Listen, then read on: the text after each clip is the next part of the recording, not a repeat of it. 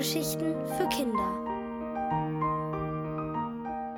Linus und der Hochhausdrache von Katharina Bendixen.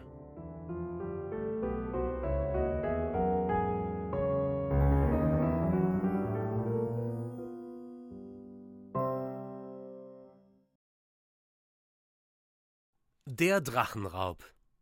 Mit einem Schlag ist Linus wach. Dabei war Mama noch gar nicht in seinem Zimmer, um ihm durchs Haar zu fahren und Guten Morgen, mein Lieblingstier, ins Ohr zu flüstern. Sie war auch kein zweites Mal da, um die Vorhänge aufzuziehen, und kein drittes Mal, um die Decke zurückzuschlagen. An diesem Morgen wird Linus von einem Kribbeln im Bauch geweckt, und er muss nur einmal blinzeln, bis ihm der Grund einfällt. Heute ist Hochhausdrachentag.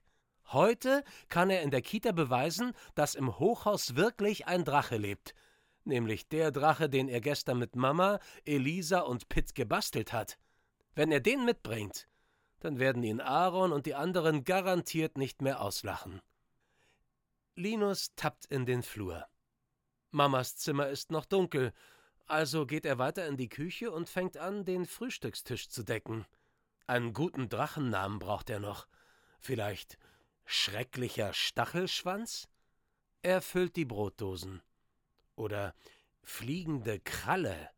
Für die Kita packt Linus sich so viele Kekse ein, dass für Mamas Dose nur ein paar übrig bleiben. Oder besser grüne Möhre. Dann geht er in Mamas Zimmer, fährt ihr durchs Haar, zieht die Vorhänge auf, schlägt ihre Decke zurück und faucht ihr zuletzt wie ein Drache ins Ohr. Danach geht alles ganz schnell. Sie essen ihr Müsli und putzen sich die Zähne und ziehen sich an und drücken endlich die Wohnungstür ins Schloss. So leise, dass Frau Görke, die Sauergurke von gegenüber, sich garantiert nicht beschweren kann. Weil der Fahrstuhl immer noch kaputt ist, rennen sie die 18 Etagen nach unten. Linus Blinkeschuhe blinken dabei wie zwei außer Rand und Band geratene Ampeln. Mama läuft weiter in den Keller, um den Fahrradanhänger zu holen. Linus rennt nach hinten in den Hof. Dort hören seine Schuhe auf zu blinken. Er ist mitten im Hof stehen geblieben. Was ist hier los? Sie haben den Hochhausdrachen doch gestern unter den Kastanienbaum geschoben, oder nicht? Warum ist dort jetzt nichts? Weder ein Drachenkopf noch ein Drachenflügel, nicht einmal ein Stachelschwanz.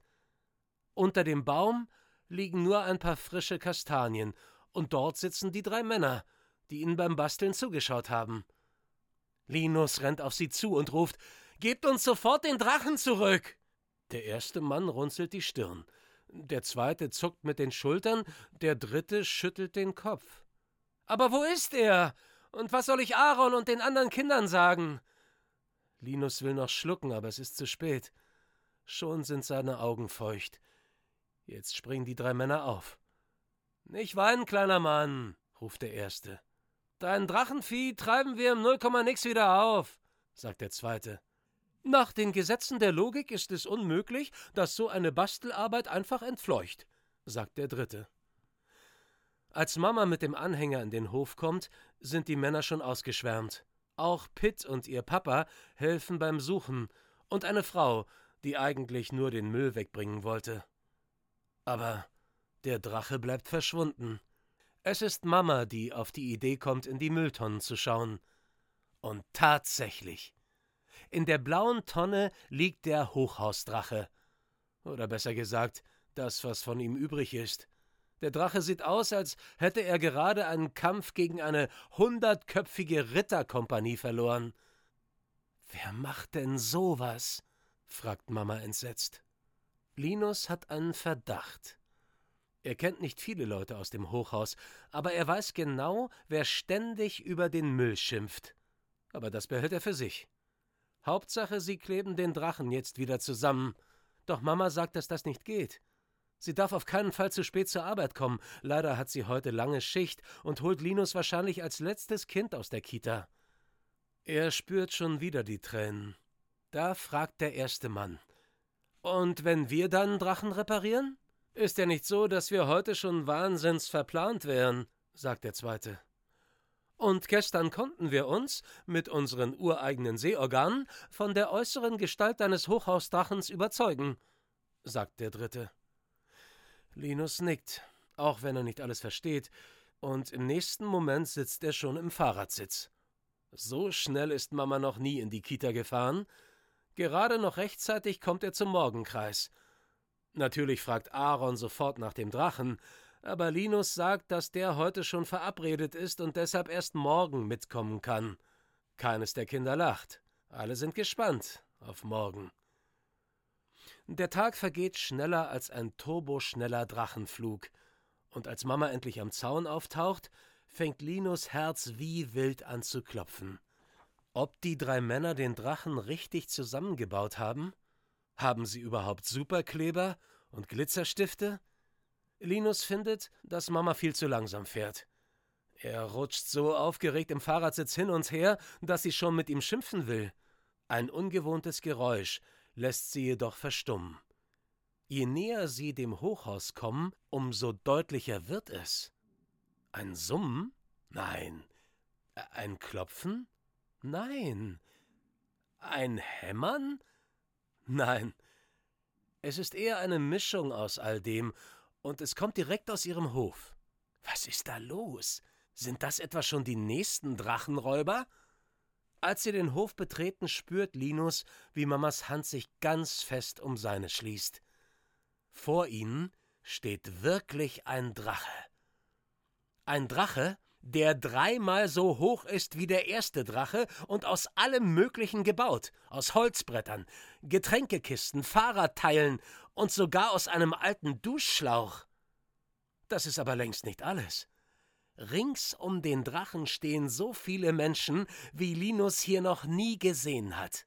Sie hantieren mit Bohrmaschinen und Hämmern. Das war das seltsame Geräusch. Ein paar Leute kennt Linus aus dem Treppenhaus. Geredet hat er bisher nur mit Pitt und ihrem Papa. Und natürlich mit den drei Männern, die sonst unter dem Kastanienbaum sitzen. Als sie ihn entdecken, gehen sie auf ihn zu. Es sind immer mehr Menschen in den Hof gekommen, sagt der Erste.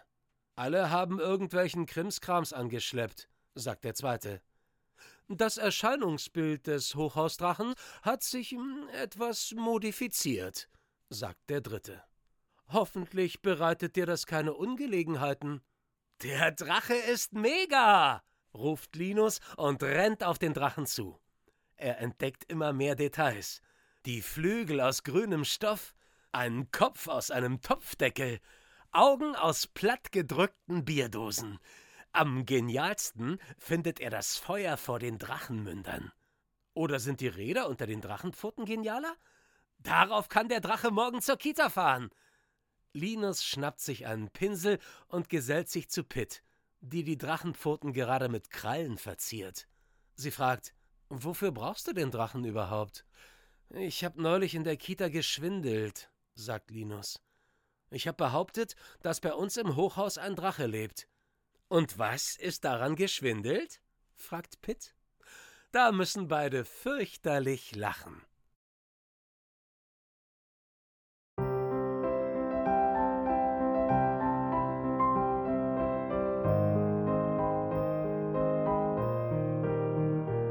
Ihr hörtet Linus und der Hochhausdrache von Katharina Bendixen. Gelesen von Christian Rudolph. Ohrenbär. Hörgeschichten für Kinder. In Radio und Podcast.